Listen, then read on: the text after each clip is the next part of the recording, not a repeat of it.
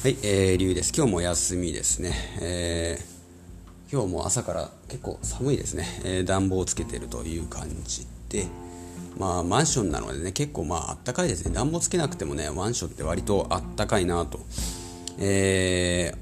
ー、思いながらね、えー、1年前にね、新築マンション僕購入したんですけどね、そんなことを、えー、思いながらね、暮らしています。でね、まあ、マンション、今、まあ、だからローンがさ、ローンを組むってことに否定的な、えー、人って、えー、結構多いんですけど、えー、インフルエンサーとかね、まあ、そういう人は結構ローンに反対する人多いんですけど、えまあねそんなにねバカ高い家を買ったり、え都会でねローン組むような、まあ、東京でさマンション買うとかそれはまあ論外だと思います。でも地方都市でマンションを買うっていうことにいう選択肢はそんな悪くないんですよ。ローンもそんなに今もう利利息もかなり安いですから、まあ、大したねローンじゃなくてローンを組まなくても、えー、マンションを買うことができるので、まあ、まあ、トータルしたらね、えー、賃貸に住むよりもだいぶね、えー、長く住めばだよ。長く住めば安くなるということです、まあ、長くね住めるような職に就くっていうことも大事ですね。だから職によると思うんですよね。特に旦那さん結婚した場合旦那さんが不安定な職について、まあ、不安定な職についてたらローン借りれない可能性もあるかもしれないけど、あのー、でもね今一般的な会社中小企業とか、えー、大企業でも倒産する時代ですからあとコロナショックとかで、まあ、潰れる時代ですからね、えー、ある程度、えまあ安定した。まあ安定したってもね公務員もさ一回就職して辞めたらもう再度公務員になるのってもうほぼ不可能じゃないですか、えー、だからまあね、まあ、僕やっぱ看護師やっててよかったなと思うんですよそこは。職場もいっぱいあるし、えー、まあクビになることもほぼほぼないような職場がほとんどなんで、まあ、そういう人はねマンション買っても全然問題ないと思います。要はどこにでもね近場で職場があるっていうのはすごく自分も恵まれてるなと思いながらね、えー、ということで今日の放送はですねえー、まあ、職場とか学校そういったコミュニティでは、まあ、出口が必要であるということを、えー、お話しさせていただきます、えー、これはですね、まあ、例えば僕が最近話している、まあ、ファイヤーですね。ファイナンシャルインデペンデンス、えリタイアあり、え早期リタイアと、まあ、話がちょっとかぶってくるんですけど、まあ、早期リタイアする場合さ職場にで働くっていうことに対する考え方って当然変わってくるわけで、まあ、10年とか20年とかさ働ければもう退職してあとは年金生活自分で、えー、投資して作った、えー、自分年金、えーまあ、自分でねえー、毎月自分が作る年金っていうのを作ればそれで退職できると。早期退職ができると、えいう話をしてきましたが、まあ、これですねこれってまあ要はさこれって考え方ってすごく似てるのがさ、まあ、高校受験とか大学受験とか、まあ、受験だよね。受験ってと考え方似てるなと思ったんですよ、うん、例えばさえー、高校生とかがさ、えー、目標を持つじゃないですか。大学ここの大学に偏差値の高い大学に入ろうと。それにそのためにさ3年間コツコツ勉強するスタイルってさ、えー、まさにそのそれがファあのファイヤーだった場合さそのためにコツコツ節約をするみたいな。勉強の代わりが節約みたいなね。うん。だからほぼほぼ考え方ってイコールでその先には、えー、光があってね。このトンネルを辛いトンネルをくぐり抜ければそこにたどり着ける到達できるだから頑張るみたいな。要は登山家が、まあ、エベレストを目指して、えー、山頂に登っていくみたいな。そういった考え方だと思うんですよ。ただねこれに異議を唱える人もいるわけなんですよね。例えば日本ですごく、まあ、最近何年もねえー、ベストセラーであり続けた嫌われる勇気アドラー心理学の本にはですね、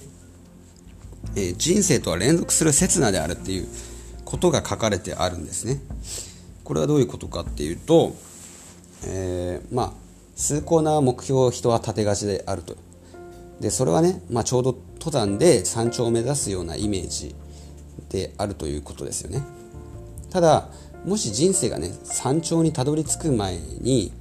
あ人生が山頂にたどり着くための登山家だとしたらですね人生の大半は途上になってしまうと。つまり山を、えー、登り始めたところからあ山をね頂上に到達したところから本当の人生が始まるのであってそこに、まあ、ゴールに至るまでの道のりは仮の自分であると。仮の人生なのだということが書かれてあります。まあ分からんでもないですよね。まあじ要は受験でもさ頑張ってる勉強してる途中ってのはさ本当の姿ではないじゃないですか。自分は本当はあの大学に行ける人間なんだ。でも今はまだ違うみたいな、うん、これはさ、何でもそうだよダイエットでもそうじゃん。今の自分は仮の私であると。仮の人生であると。じゃあアドラー心理学、えー、このまあアドラー心理学というかこの岸見一郎さん作者のね岸見一郎さんはどういうことを言ってるかというと、えー、人生は点の連続であると。線線ではなくて点で生きるということ。ね。えー、すなわち人生は連続する刹那なのであって我々は今にここにしか生きることができない、えー、まあ要は人生ってのはまあ山登りじゃないと。常にその刹那を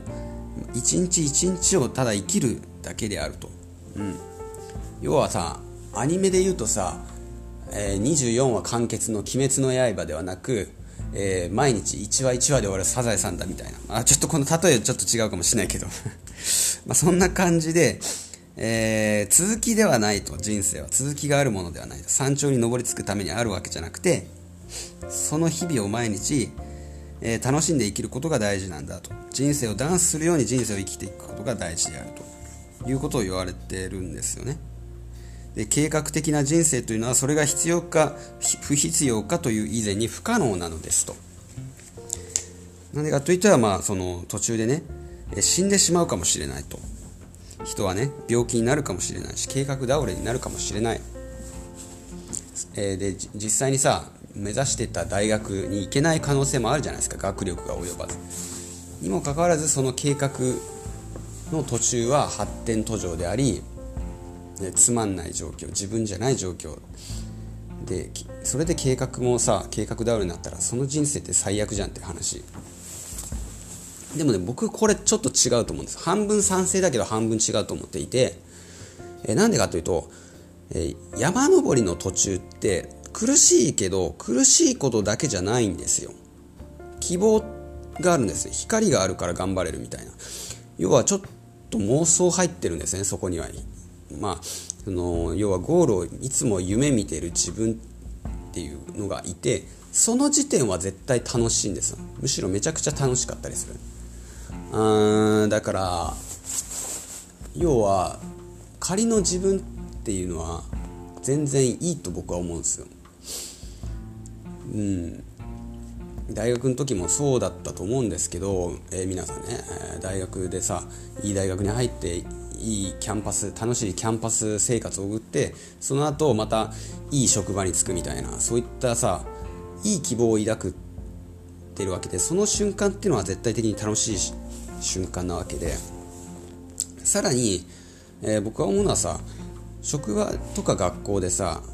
人間関係がさそこまで良くない可能性があるわけじゃないですか。例えば嫌われる勇気もさあの嫌われるてもいいんだよっていうことを教えてくれる本なわけで、まあ、人間で人にさみんなさ好かれ好かれないといけないんじゃないかみたいな思い込みってみんなみんなもちろん人間抱いてたんだよね日本人っていうのは。多くの人が抱いてたんだよ。あの人にみんなに好かれないといけない。そのために動かないといけないみたいな。八方美人になるみたいな。そんな感じ八方美人になるじゃん。自然と八方美人になっちゃってる自分がいるとかね。でもそこに警笛を与えてくれたのがこの本なんですよ。えー、人に好かれようとしなくていいんだよって、嫌われてもいいんだよっていうことを教えてくれる。でそれが、えー、それを聞いた時にめちゃくちゃ楽になるんですよ生き方って。ああじゃあ自分嫌われてもいいんだ。じゃあすごい楽だよね。ってなるわけ、まあ、自分のままで生き生きれるよねってなるわけ。でもですよそうやってちょっと他人に嫌われることを許して生きているのは別に全然僕は賛成なんですよそこは。ただ人って多くの人に嫌われたりさ、えー、今いる10人のうちの、えー、5人に嫌われるとかでもさ3人に嫌われるとかそういうのよりもさみんなに好かれてた方が絶対生きやすいのは当たり前じゃん。実際にほとんど人間関係でさ人の幸せって決まるって言われてるからみんなに好かれてた方が絶対幸せだし生きるのは楽なんだよ。ででも嫌われる勇気を持つことってのも当然大事なのね。人間って絶対好かれないんだよみんなからは。誰かには嫌われるんだよ。10人いたら3人には嫌われるんだよ絶対。うん。だから結局人って若干の生きづらさを抱えながら多くの人が生きてるんだよね。多少嫌われながら人ってのは生きている。でそういったコミュニティをさ脱出したいってみんな思ってるわけよ。みんなっていうかある一定の人はもうかなり思ってたりするわけ。学校でもさちょっといじめられてるとか自分はいじめられてるとか職場でもさなんかちょっと嫌な人が合わない人が多いとか、えー、そもそも学校で勉強が嫌いとかだ。今の働いてる仕事があんまり好きじゃないけど仕方なくやってるとか。自分は奴隷だなと思いながらさ毎日同じ時間に起きて、えー、朝ね、7時に起きて毎日同じようなところに行っていると。つまんないと。本当は働きたくないと思っていると。そういう人にとって出口ってのはないとめちゃくちゃ辛いんですよ、え学校ってでもそこ恵まれてるのは、まあ、高校中学じゃ3年。大学では4年で卒業。絶対出口が数年で出口があるんですねそこには。コミュニティの出口がある。光が絶対あるんだだからいじめられても学校では絶対耐えれる。まあ、耐えれない人も中にはいるけど、ね、やめちゃう人も。耐えれたりするほとんどの人が耐えれるんです。だっていじめられてもあと3年で終わるんだよ。楽じゃん、うん、そこを出たらさ、まあ、またいじめられる可能性はあるかもしれないけど別にさ場合によってはいじめられない可能性の方が高かったりするわけじゃないですか。でそれ考えると、えー、でもねこれがね職場においては職場ってさ出口ないんだよ。いやあるよ。あるけど大学卒業して22歳から65歳までないんじゃん普通に考えたら。ね。まあ転職すればいいって言うかもしれないけどなかなか日本の社会では転職は難しいんですよ。転職すると絶対年収下がるから次のとキャリアアップ型の転職ってのはほとんど人できてない。世の中ね。でそれ考えると新卒で就職するとこが一番いい職場っていうのが日本の風潮なんですよね。そしたらもう65歳まで働かないといけないよねってなってでそれがね苦痛に感じている人は自殺しちゃったりするの途中でね、うん、それやっぱ良くないよねとも思うしうん。だからこそ僕はそのファイヤー、まあ、話最初に戻るんだけどファイヤーっていうのはそれに役立つよということですね。